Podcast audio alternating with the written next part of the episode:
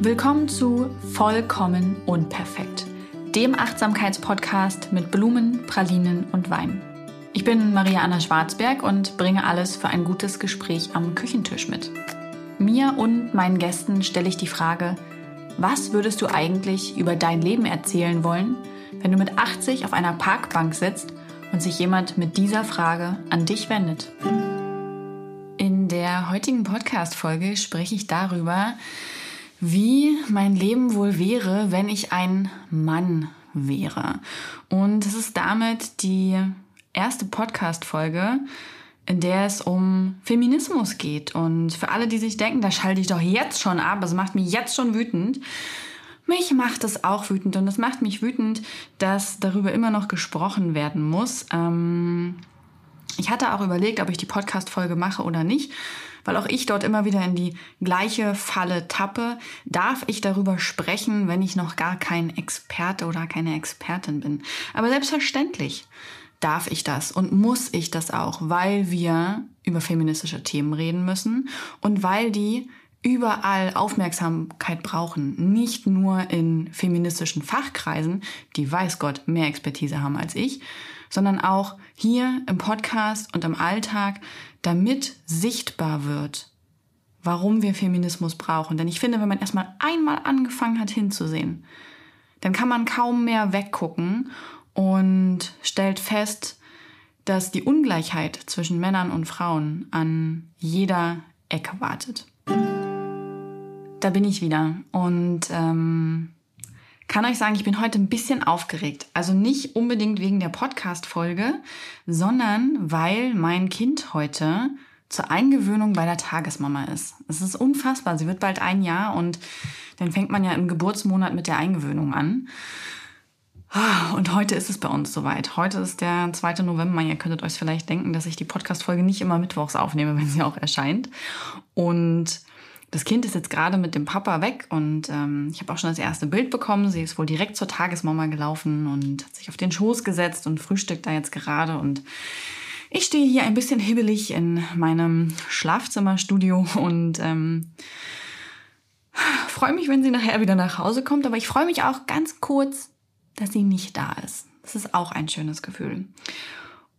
Und deshalb springe ich jetzt einfach mal direkt in die Podcast-Folge. Es gibt ja seit der Umbenennung und der vierten Staffel hier immer so ein, zwei Fragen, die ich mir selber am Anfang stelle. Und ähm, es ist zum einen die Frage, was waren meine Blumen, Pralinen und Schnaps in letzter Zeit? Und auch die Frage, was hat mich zu neuen Gedanken inspiriert? Ersteres, was hat mich wirklich abgeholt, was hat mich achtsamer werden lassen? Und da kann ich sagen, ich habe ein tolles Buch gelesen, das eigentlich alle Bücher über Persönlichkeitsentwicklung, ja, kannst halt einfach alle wegwischen. Also sind alle nicht mehr wichtig. So diese generellen Ratgeber zu, ähm, wie kann ich mich weiterentwickeln, wie kann ich XY das. Alle Coaching-Bücher und so, ihr wisst schon, was ich meine. Die kann man einfach getrost stehen lassen, wenn man dieses eine gelesen hat. Und das ist von Brene Brown, Verletzlichkeit macht stark. Ich habe das ja schon ewig liegen gehabt und irgendwie habe ich es nie gelesen. Ich weiß nicht warum. Ich bin da immer drum rumgeschlichen, obwohl ich ein großer Fan von ihrer Arbeit bin und ähm, ja, öfter Zitate geteilt habe und so, aber und auch ihren TED-Talk gesehen habe, aber ich habe halt noch nicht dieses Buch gelesen. Und das war ein schwerer Fehler. Ich hätte das einfach lesen sollen und hätte ich mir alle anderen sparen können. Ähm, ich finde, Brene Brown ist eine sehr nahbare, kluge, charmante Frau, ähm, die sich auch nicht scheuten, Harry Potter-Vergleiche in ihrem Buch anzustellen oder natürlich äh, sich selber auch in die Kritik zu nehmen. Und in diesem Buch geht es an sich um Verletzlichkeit und der Titel, ich finde den auch schwierig. Das ähm, hatte eine Kollegin von mir auch schon mal gesagt, die meinte auch, sie findet den Titel irgendwie schwergängig und er ähm, sorgt nicht unbedingt dafür, dass sie das Buch eigentlich lesen würde. Und ich glaube, das war auch der Grund, warum ich das so lange nicht gelesen habe. Aber das war ein Fehler. Also dieser Titel ist schwierig gewählt und auch ein bisschen, ein bisschen schlabbrig ausgedrückt, wie ich finde. Also es ist einfach nichts, was mich anzieht. Aber der Inhalt dieses Buches ist wirklich gut. Also sie beschreibt den Weg zur Verletzlichkeit und geht dadurch durch viele Etappen, ähm, die man einfach vor allem, würde ich sagen, in den Mitzwanzigern und Anfang 30er so geht, ähm, sei das irgendwie Abgrenzung als auch die eigene Weiterentwicklung und so. Und sie geht da durch und erklärt auch immer wieder, warum das alles auf Verletzlichkeit letzten Endes zurückführt. Und sie nutzt ganz tolle Bilder und Metaphern, um diese, diese Inhalte wirklich im Kopf bleiben zu lassen. Und genau das ist bei mir passiert. Und deswegen finde ich das Buch auch so gut. Durch ihre Bilder, die sie nutzt, habe ich einfach sehr viel Inhalt in meinem Kopf behalten und bin da nicht nur durchgerast, weil es ist immer toll, wenn Bücher so ganz, ganz, ganz viel Wissen äh, zusammenschreiben, aber letzten Endes gehe ich da durch, nicke und sage ja, ja und habe hinterher die Hälfte vergessen. Und ähm, Brené Brown schafft halt beides. Die hat da unfassbar viel Expertise in dem Buch und gleichzeitig schafft sie es, das in mich hinein zu transformieren. Und sie bezieht das eben nicht nur auf die Person an sich, sondern auch darauf, wie kann man eine bessere Führungsperson sein, wie kann man ein besserer Lehrer oder eine bessere Lehrerin sein. Also auch in den Systemen Arbeit und Schule greift sie mit ein. Und solange ich hier gerade schon über dieses Buch rede, das war gar nicht meine Absicht, ähm, kann ich es euch auf jeden Fall empfehlen. Mich hat es in den letzten Wochen begleitet und war für mich so ein ruhiger Ankerpunkt, wenn ich mal wieder richtig runterkommen wollte, denn die letzten Wochen waren für uns ein bisschen anstrengend. Ähm, dann hatte ich, habe ich dieses Buch gegriffen und es hat mir geholfen. Es war jedes Mal wie so eine kleine Lektion in Achtsamkeit, die mir Brené Brown gegeben hat. Ja, was hat mich zuletzt zu neuen Gedanken inspiriert? Da sind wir schon mitten in der Podcast-Folge. Denn ich war letzte Woche eingeladen zu einer Filmpremiere, als man noch durfte und konnte. Und zwar wurde The Booksellers ähm, in Deutschland in den Kinomarkt gebracht. The Booksellers ist eine sehr interessante und schön, ich finde das Wort schön nicht nehmen, schön ist falsch, ähm, gemütlich, gefühlvoll aufgearbeitete Doku Dokumentation über die unabhängigen Buchhändler und Händlerinnen in New York City. Ich habe den Trailer dazu, glaube ich, schon vor einem Dreivierteljahr oder so gesehen, weil meine Freundin Ulrike mir den gezeigt hat und ähm, ganz aufgeregt war und meinte, oh Gott, oh Gott, wenn der rauskommt, den müssen wir gucken. Und jetzt ist er tatsächlich draußen. Und ich wurde mit meiner Omi eingeladen, ähm, den hier in Magdeburg am Moritzhof anzugucken. Und es war eine schöne Veranstaltung, bei der ein tolles Hygienekonzept erarbeitet wurde. Und ähm, wir uns alle sehr sicher gefühlt haben, diesen Film zu gucken. Und diese Filmdoku war wirklich toll gemacht. Es geht eben um Buchhändlerinnen und Buchhändler. Es geht um die Geschichte des Buches und vor allem der Buchhändlerinnen und Buchhändler. Und es geht aber auch darum, warum Frauen unterrepräsentiert sind in diesem Beruf und generell in diesen höheren Positionen. Es ist nicht so, dass Frauen keine Buchhändlerinnen wären, aber sie sind letztendlich selten ich glaube, 85 Prozent der GeschäftsinhaberInnen sind männlich, ja, nur 15 Prozent weiblich. Und das spiegelt ja auch so ein bisschen die, ähm, die Quote der Startups wieder. Dort sind es neun von zehn männliche Startup-Gründer und nur eine Gründerin. Und es geht in dieser Doku auch um Vielfalt. Wie können wir es schaffen, andere Kulturen aufzunehmen, ihnen Platz zu geben, nicht nur unserer weißen Kultur. Und das fand ich toll. Ich hätte das nicht erwartet, dass Feminismus und Vielfalt so viel Platz in dieser Doku finden. Ich fand es sehr, sehr gut, sehr unterhaltsam, auch sehr witzig gemacht. Man hat einfach gemerkt, jede und jeder in dieser Filmdoku liebt Bücher und genau das wurde transportiert. Ähm, auch meiner Oma hat es sehr gut gefallen. Also ja, wenn die Kinos wieder öffnen, hoffentlich im Dezember, dann guckt euch unbedingt diesen Film an. Ähm, mir hat er total gut gefallen, aber er hat auch zu der heutigen Podcast-Folge geführt. Denn das war ein schöner Gedanke. Man hat sich gedacht, man lädt jetzt hier noch einen Buchhändler ein aus Magdeburg, einen lokalen. Und dem stellt man noch ein paar Fragen und lässt das Publikum Fragen stellen, um diesen Film abzurunden. Und den Gedanken fand ich toll. Leider war der Buchhändler meiner Meinung nach ein Griff ins Klo und ein Patriarcharsch. Ja, wirklich ein Patriarch. Ähm, das hat mich auch ein bisschen überrascht und schockiert und hat mir am Ende fast so ein bisschen die Freude am Film genommen, weil ich da saß und völlig schockiert darüber war, was der Typ von sich gegeben hat, aber auch, dass man genau den eingeladen hat. Ich hätte das aber ehrlicherweise auch nicht erwartet, deswegen gebe ich nicht dem Veranstalter oder der Veranstalterin die Schuld daran, sondern schiebe das auf nicht gewusst und äh, eines Besseren belehrt worden. Ähm, ich hätte auch gedacht, Mensch, das ist eine der eingesessenen Magdeburger Buchhandlungen. Ich werde bewusst den Namen nicht nennen.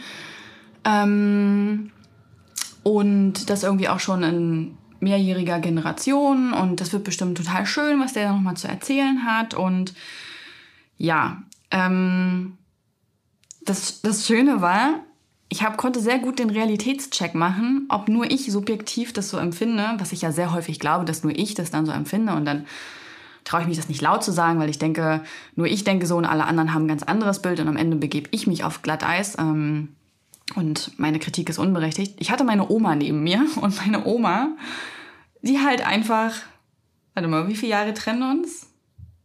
30, 40, 46 Jahre, oder? 45 Jahre. Ich glaube, 45 Jahre trennen mich und meine Oma. Kann das sein? Das klingt irgendwie falsch. Nee, das klingt richtig. Ja, 45 Jahre trennen mich und meine Oma. Und ähm, meine 76-jährige Oma, so, noch mehr Zahlen war, die saß ja neben mir und die war auch einfach so, so völlig von den Socken. Also wir haben zeitgleich immer mal wieder so geprustet oder den Kopf gesenkt, uns angeguckt. Und hinterher habe ich zu ihr dann nur gesagt, Oma, ich glaube, diesem Mann würde ein bisschen Demut stehen. Dann hat sie gesagt, ja, eine große Portion davon. Dann sind wir rausgegangen und haben uns über feministische Themen unterhalten. Und das war voll schön. Es war einfach super schön, weil meine Oma ja wirklich eine ganz andere Generation ist, ja, uns, uns trennen einfach zwei Generationen und dass wir bei diesem Thema aber so auf einem Nenner waren, das fand ich cool. Meine Oma hat ja auch mal einen Satz zu mir gesagt, der mich äh, sehr von den Socken gehauen hat. Da habe ich gerade angefangen, mich überhaupt so ähm, damit zu beschäftigen, was ist eigentlich Feminismus, warum brauchen wir den? Und ich finde, das ist auch immer so ein komisches äh, Wort, bei dem man mh, mm, bei dem man irgendwie eine Assoziation hat und bei dem man nicht weiß, kann ich mich dem zugehörig fühlen, muss ich mich dem zugehörig fühlen. Und ich finde, das ist eine ganz persönliche Entscheidung. Ich finde aber, dass die Gleichstellung, die Rechte von Frauen, ähm, unabhängig davon, wie man den Kampf dafür nennt, dass das einfach wichtig ist. Und das findet eben auch meine Oma. Und es war so cool, weil ähm, wir hatten irgendwie darüber gesprochen. Ach so, ich fand, ich finde die Idee romantisch und schön, ähm, in, in Großbritannien der Industrialisierung zu leben oder kurz vor der Industrialisierung. Und ähm, habe ihr dann davon so erzählt, wie malerisch das doch gewesen sein muss und so. Und natürlich hatte das auch sicherlich Schattenseiten, das möchte ich nicht in Abrede stellen. Aber der Satz meiner Oma dazu war nur, ja, das glaube ich auch, aber nur wenn man ein Mann war. Und ich war so, boah, da hat sie so recht. Das hat sie so gut mit einem Satz auf den Punkt gebracht. Und das ist halt meine Oma. Die macht das immer in einem Satz, was ich hier in unfassbar vielen mache. Ähm, genau, das Problem mit diesem Gespräch war einfach mit diesem Buchhändler. Er ist, glaube ich, keine Ahnung, Anfang 50, ähm, also Boomer-Generation, ähm, hat in vierter Generation diesen Buchladen übernommen und stand dort einfach in einer extrem selbstgefälligen Art ähm, gegen die Bühne gelehnt mit verschränkten Armen und immer wenn er dann mit so Reden, mit Reden dran war, dann hat er das Mikrofon erstmal nochmal so richtig geschwungen, sich untergehalten und man hatte das Gefühl oder ich hatte das Gefühl, der würde sich regelrecht präsentieren. Und der genießt es auch total, sich zu präsentieren. Das an sich ist ja nicht verwerflich. Ja? Es gibt ja auch einfach Bühnenmenschen und die diesen Mittelpunkt ähm, suchen und nicht scheuen. Und da bin ich immer eher vorsichtig, wenn ich das abstoßend finde, weil das ja auch meine eigene Projektion sein kann dessen, was ich nicht möchte oder kann. Ähm, aber dann ging es ums Inhaltliche und da hat er dann eben erzählt, er ist in vierter Generation Buchhändler und dann erzählte er aber auch gleich, ähm, dass das ja wirklich eine Rarität ist und dass er darauf so irre stolz ist und das hätte er durch seine Innovation und Mut geschafft. Und das hat er auch immer wieder betont im Interview, Innovation und Mut mit seiner Person in Verbindung. Und ähm, dann ging es um das Wie, wie er in diesen Job gekommen ist. Und da wurde er dann auch gefragt und hat er gesagt, ja, damals in Magdeburg gab es dafür nur sechs Ausbildungsplätze und die waren Buchhändlerinnen vorbehalten. Und eigentlich wollte er das auch gar nicht. Er wollte ans Theater, das hat aber irgendwie alles nicht geklappt und so. Naja, und auf jeden Fall ist er dann doch, ähm, oder hat er dann doch überlegt, Buchhändler zu werden und bei seinem Vater mit einzusteigen. Und es ging aber eben nicht, weil diese Stellen waren eher Frauen vorbehalten. Aber da sein Vater Buchhändler war, konnte er da was deichseln und er hat einen Ausbildungsplatz davon bekommen. Der lief dann quasi bei seinem Vater, aber er hat den woanders gemacht. Aber er hat einen dieser sechs Ausbildungsplätze genommen. Und da habe ich das erste Mal boah, gemacht, weil ich dachte, das kann doch nicht sein, dass ein Mann, ja, von einem anderen Mann dahingehend supported wird, Frauen diese Stelle wegzunehmen. Also das fand ich so krass im Sinne der Vetternwirtschaft und habe das erste Mal gedacht, na, herzlichen Glückwunsch zu diesem, zu diesem äh, Geschäft. Ähm, und war so, war so völlig von den Socken. Ähm, und dann ging das weiter. Dann wurde er nämlich gefragt, ja, er ist dann ja Buchhändler geworden in vierter Generation. Mit sehr viel Mut und Innovation hat er dieses Geschäft weitergeführt und es besteht auch immer noch.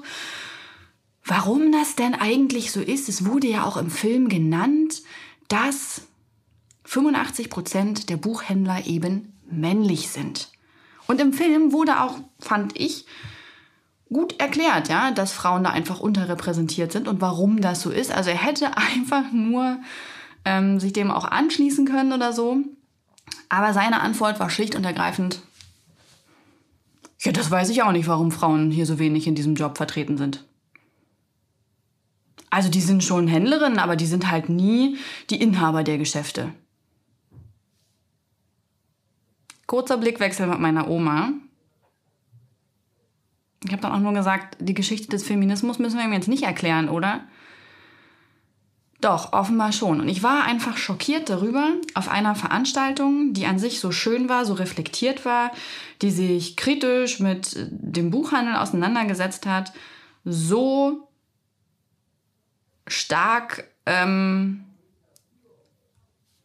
von patriarchalen Strukturen überrollt zu werden. Das hat mich einfach überrascht, denn die Antwort ist natürlich einfach. Also zum einen herzlichen Glückwunsch, dass du jemandem anders den Ausbildungsplatz wegen Vetternwirtschaft weggenommen hast und in vierter Generation einen Buchladen führst. Ich behaupte, das würden sehr, sehr viele Menschen schaffen, das Ding dann nicht gegen die Wand zu fahren.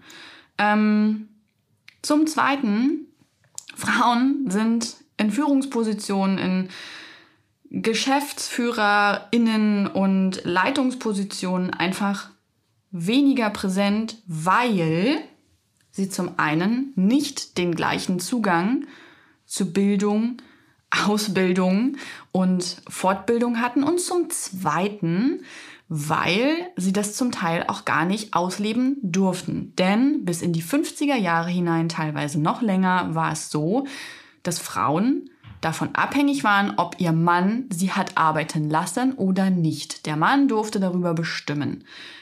Ja, und das heißt, ganz viele Frauen konnten gar nicht in Arbeit kommen. Gehen wir noch einen Schritt weiter zurück, ja, ich glaube so knapp 100 Jahre, da war es Frauen sogar noch verboten zu wählen. So, erst in den 90er Jahren wurde der Paragraph abgeschafft, dass es verboten ist, in einer Ehe seine Frau zu vergewaltigen. Das sind einfach nur so ein paar kleine Fakten und die alle tragen dazu bei, dass Frauen heute in Deutschland den gleichen Zugang zur Bildung haben, dass sie wählen dürfen, aber dass sie immer noch nicht gleich präsentiert sind, gleich repräsentiert sind und gleichgestellt sind. Es gibt einfach viele, viele Punkte, an denen das nicht der Fall ist. Jedes Jahr gibt es den Gender Pay Gap, ja, den Gender Pay Gap Day, an dem auch nochmal bewusst darauf hingemacht wurde, bis hierhin haben Frauen quasi umsonst gearbeitet im Vergleich zu Männern. Frauen verdienen schlechter und wenn weiterhin diese Vetternwirtschaft herrscht, in der Männer sich in Positionen schieben und sich Ausbildungsplätze zuschieben und so weiter und so fort und weiter diese Männer fördern statt Frauen, dann wird sich daran auch schwerlich was ändern. Und das ist halt das, was passiert. Und das ist das, was man auch diese patriarchalen Strukturen nennt.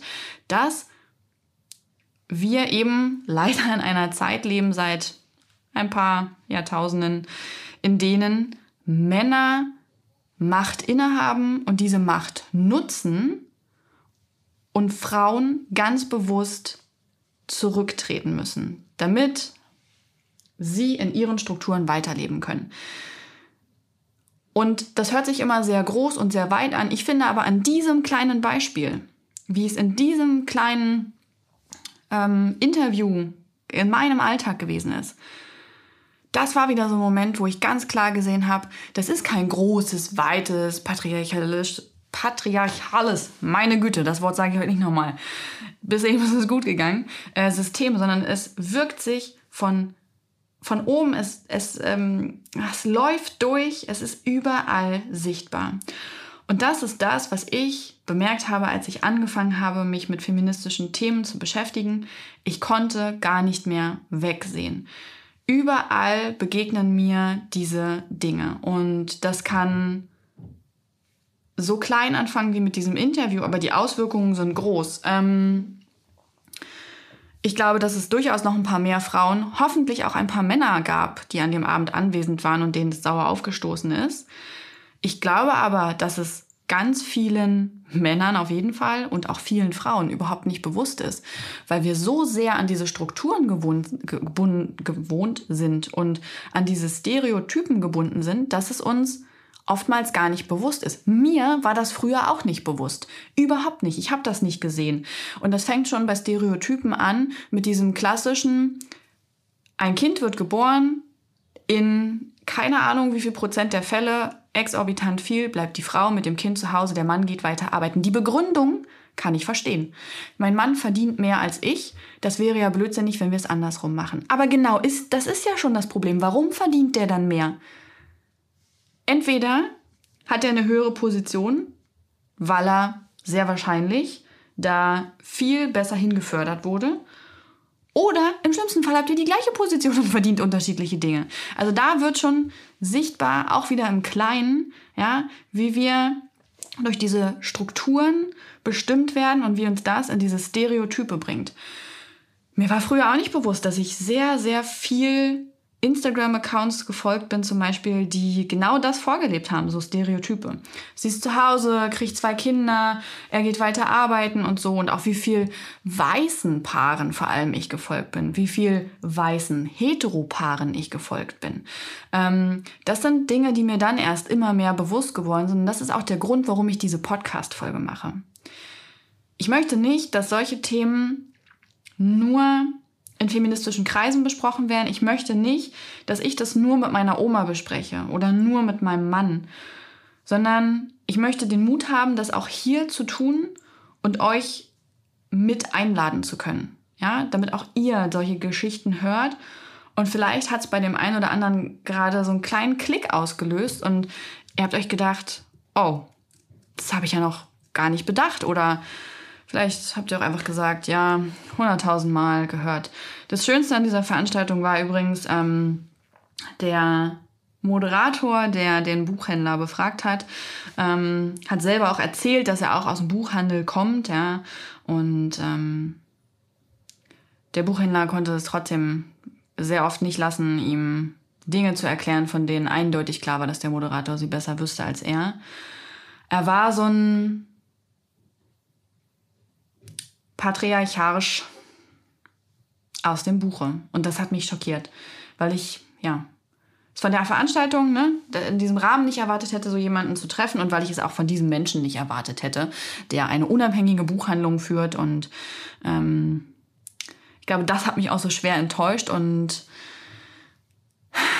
aber so ist es. So ist es. Ähm, ich glaube nicht, dass der das aus bösen Stücken tut, tut. Überhaupt nicht. Ich glaube einfach, er weiß es nicht besser. Er in seinem Leben ist von den Männern in seinem Leben so gut gefördert und geformt worden, dass er damit ja auch immer durchgekommen ist und ein bestimmt sehr angenehmes Leben hat.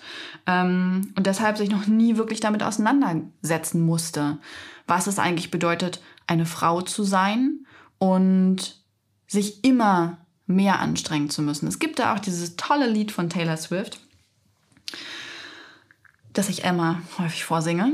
Feministische frühkindliche Bildung. Ähm, Und in dem singt sie eben auch darüber, oder sie sinniert darüber, was wohl wäre, wenn sie ein Mann wäre und wie ihre Karriere heute aussehen würde. Dass sie sehr wahrscheinlich sehr viel erfolgreicher wäre und dass man sich nicht so das Maul über sie zerreißen würde, über das, was sie tut, über ihre Beziehungen, sondern dass es viel mehr um ihre Arbeit gehen würde. Und ähm, sie singt eben auch, dass wenn sie ein Mann wäre, würde sie es wie Leo tun und in Saint-Tropez Champagner trinken und mit den Frauen feiern. Und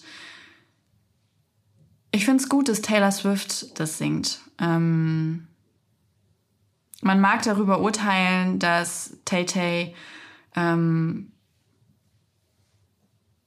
da zu wenig Wissen drum hat, aber ich finde genau das ist das, was immer abschreckt.